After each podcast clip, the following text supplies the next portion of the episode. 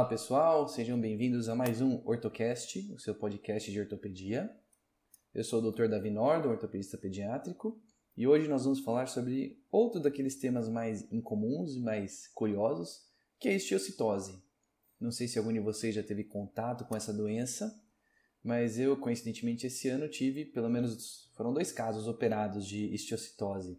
Então, isso que me trouxe a vontade de conversar sobre a doença com vocês. Muito bem, para quem não sabe exatamente, a estiocitose é uma doença em que há uma proliferação de células monocíticas e macrofágicas. Talvez você conheça ela pelo nome antigo dela, que é estiocitose X, mas atualmente ela é conhecida como estiocitose de células de Langerhans. Isso, células de Langerhans mesmo, aquela lá que você já tinha visto com certeza em algum outro lugar, se eu não me engano é no pâncreas. É, mas como sou ortopedista, pode ser que eu esteja falando alguma besteira. De qualquer forma, é, ela também é conhecida como granuloma eosinofílico, que é quando é uma lesão isolada, e ela pode estar presente em algumas síndromes, como a Hunt-Schuller-Christian e a Letterer-Sieve. Bom, essa doença, é, as pessoas não ouvem muito falar dela porque ela é uma neoplasia muito rara, né? 4 a 8 crianças para cada milhão de crianças e 1 a 2 adultos para cada milhão, ou seja, né, 1 a cada 100 mil habitantes aí do mundo. Metade dos, carros, dos casos vai acontecer em crianças menores de 15 anos, e o pico de incidência é entre 1 e 4 anos. Curiosamente, os dois que eu operei esse ano tinham ao redor de 10 anos. E é, a apresentação é bem variável, então ela pode ser localizada e autolimitada até uma doença disseminada e fulminante. Bom, nós temos algumas teorias mais modernas de como acontece essa doença. Na verdade, o que se acredita é que você tem um precursor celular mieloide dendrítico que está meio mal orientado, mal guiado, ele adquire uma mutação, seria esse marcador CD207, que é um dos marcadores, né? É, enquanto ele está localizado em um dos órgãos que é afetado, e ele começa a desenvolver a doença. Basicamente, então, é um, uma célula meio doidona, né? Teve uma mutação onde ela estava e começa a desenvolver a doença. Tem uma mutação muito importante que é do BRAF-V600E, que também seria adquirida depois. E isso vai desencadear uma cadeia, né, uma cascata que transforma as células em células de Langerhans e começa a provocar essa doença. É, ela pode ser mais ou menos agressiva de acordo com qual estágio do desenvolvimento a célula está. Então, por exemplo, se é uma célula já totalmente especializada, por exemplo, um osteócito, vamos supor, é mais tranquilo, é mais limitada. Por outro lado, se é uma daquelas células pluripotenciais é, hematológicas, né? aí é chance de desgraça completa. Tem uma outra mutação, que é a MAP2K1, que assim como BRAF V600, é o nome difícil de falar, hein? Eu é, vou falar BRAF, para ficar mais fácil. Então, BRAF V600E é, tem maior correlação com sequelas e recorrências. Bom, a, a característica histológica dessa doença é uma proliferação clonal de monócitos com o grânulo citoplasmático de Birbeck, que na verdade é um grânulo bilamelar que parece uma raquete. É, com a imunistoquímica, isso ajudou muito no diagnóstico, então você não precisa mais ver esse grânulo, você pode ver a positividade do CD1A, outra positividade do CD207, é, mas a combinação clássica desses dois positivos só está presente em 10% dos casos. E às vezes na lâmina histológica você só vai ter um infiltrado inflamatório polimórfico, isso vai ser importante para o ortopedista na hora que você for fazer a biópsia, mande muitas amostras e aponte bem para o patologista que você suspeita que é a estiocitose. Em 2016, foi proposta uma nova classificação que agora vai dividir ela em cinco tipos. Vou falar rapidamente, porque não é uma coisa tão interessante do ponto de vista de condutas por enquanto. Então, o tipo L, que seria de Langerhans, o tipo C, cutânea e mucocutânea, o tipo H, que seria linfoestiocitose macrofagocítica e síndrome de ativação macrofágica. A R, que seria a doença de Rosai-Dorfman, que pega é, as células etimoidais do, do crânio, né? É, e estiocitose não de células de Langerhans e não cutânea, ou seja, que não se encaixa nas outras, né? E a M, que seria as estiocitose malignas. Ela também pode ser dividida conforme o risco, e aqui está uma divisão mais interessante, que vai torná-la mais objetiva. Então, isolada ou sistêmica, com envolvimento de órgão de risco, que no caso seria fígado, baço ou medula óssea, e resposta precoce à terapia ou não. Então, se ela não tem uma boa resposta com seis semanas de terapia, já tem um mau prognóstico. Então isso vai dividir para a gente numa doença de alto risco ou de baixo risco. É, vamos dividir de uma forma mais simples, então, uma lesão única, né? É uma lesão localizada única seria afetando apenas uma lesão, né? Seria apenas uma lesão em apenas um órgão. Um, uma lesão única ou multifocal ou intracraniana ou vertebral com extensão de partes moles, ela ainda não é de alto risco, ela apresenta só uh, dois órgãos afetados ou mais de uma lesão em um órgão.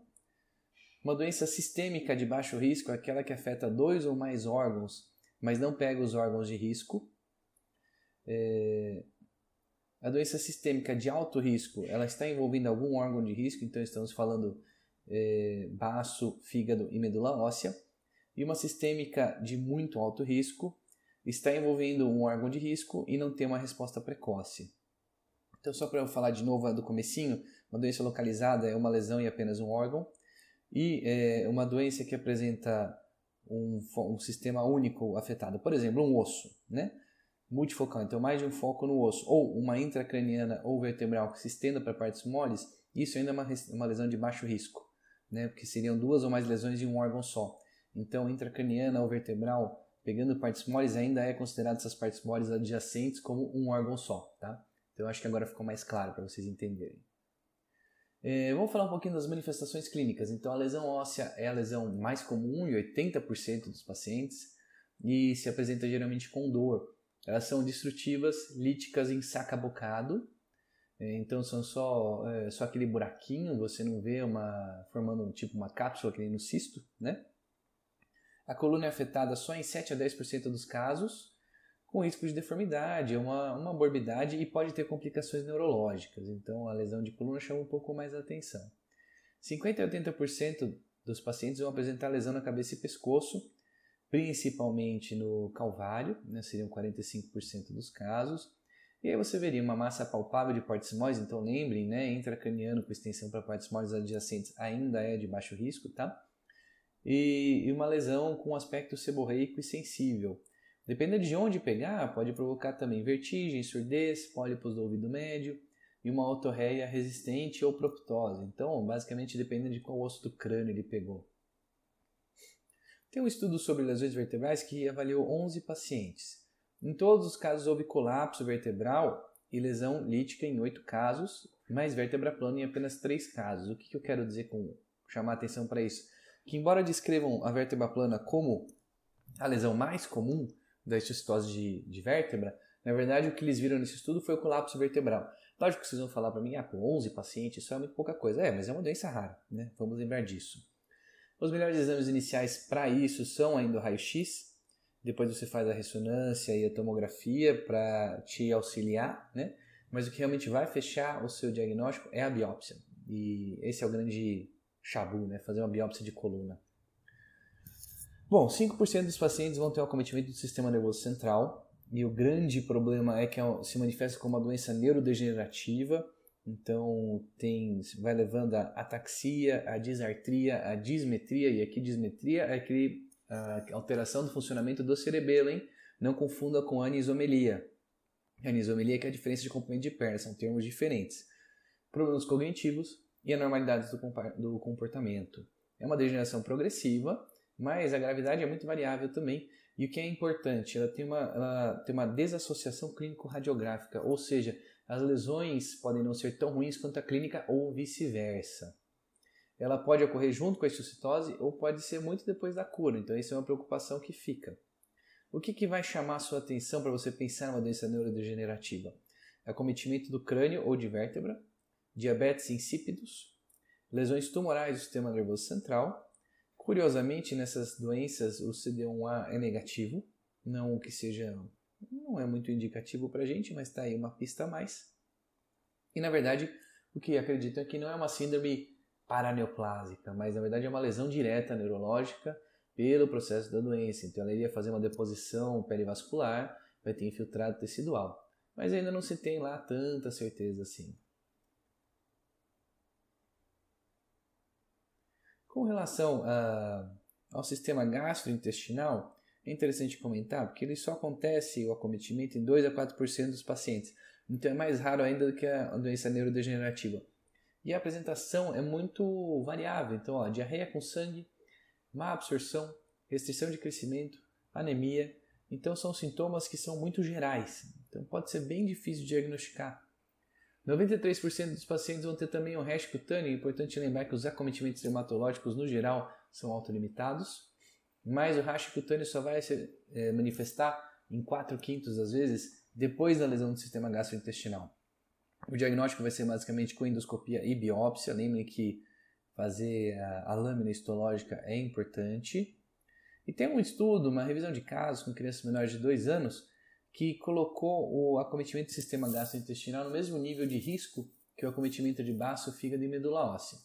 Mas pode ter alguns viés de publicação e a gente ainda precisa de mais estudos para realmente definir isso como um órgão de alto risco. Então, por enquanto, sistema gastrointestinal não é um órgão de alto risco para essa doença. E alguns outros sintomas que você pode ter edema, dispneia, icterícia, citopenia, hepatoesplenomegalia, linfadenopatia, sintomas de diabetes insípidos, paridípsia, poliúria. E lembrando que diabetes insípidos pode afetar até 25% dos pacientes. Tem uma boa relação com a doença neurodegenerativa. Bom, e o tratamento? Vamos lá. O tratamento geral da doença é 12 meses de quimioterapia com vinblastina e prednisona, inclusive para doença de baixo risco. Quais são os, as exceções? Então, uma estiocitose localizada, que seria o nosso clássico granuloma eosinofílico, não tem um tratamento muito padrão ouro, porque esses pacientes no geral não foram incluídos em estudos, mas lesões de pele no geral melhoram sozinhas, então você não precisa muito fazer nada, basicamente avaliar. Nas lesões ósseas, você pode tanto curetar quanto injetar corticoide, Porém, nas lesões ósseas cranianas ou lesões ósseas multifocais, então lembrem, né, aquela doença que ainda é de baixo risco, localizada, porém multifocal, vale a pena você fazer 12 meses de terapia com a vimblastina e corticosteroides. Uh, e na esticitose sistêmica, tanto baixo risco quanto alto risco são esses 12 meses de quimioterapia, mas no baixo risco, aproximadamente 100% de, deles têm uma sobrevida em 5 anos, né? Por outro lado, no alto risco, a eh, sobrevida cai para 69% a 84%. Bom, eh, com relação ao futuro, as grandes apostas do tratamento é a terapia molecular, né, estão todos direcionando para isso, principalmente para o nosso BRAF V600E. Então, para resumir um pouquinho sobre a citose, para vocês esquecerem, né, mensagens para levar para casa, uma neoplasia rara, acomete 4 a 8 crianças a cada milhão, é uma célula mieloide que se hospeda no local e tem uma mutação e vai desenvolver a doença. Lembre da proliferação monoclonal com grânulos de Birbeck, aquela raquetinha. CD1A e CD207 positivos. O BRAF V600E se associa a doenças mais graves e sequelas. É, do tipo, na classificação de risco, lembrar basicamente da localizada e sistêmica, acometendo órgãos de risco, então baço, fígado, medula óssea ou não é, e com a resposta precoce, né, seis semanas de tratamento ou não. Lembrar que pode acometer crânio e face, tem a sua lesão conforme o local de acometimento. Lembrar do diabetes insípidos. Lembrar da doença neurodegenerativa, que acontece em 5% dos casos. E lembrar que no nosso caso aqui na ortopedia, lesões localizadas podem ser curetadas.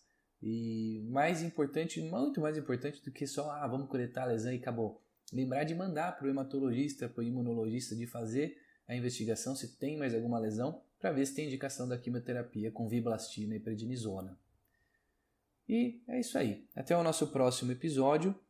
Espero que vocês é, estudem, que vocês continuem se desenvolvendo, que vocês se tornem cada vez melhores. Essa é, a, essa é a intenção desse podcast. Então, nos vemos no próximo OrtoCast. Eu sou o Dr. Davi Nordon e até lá!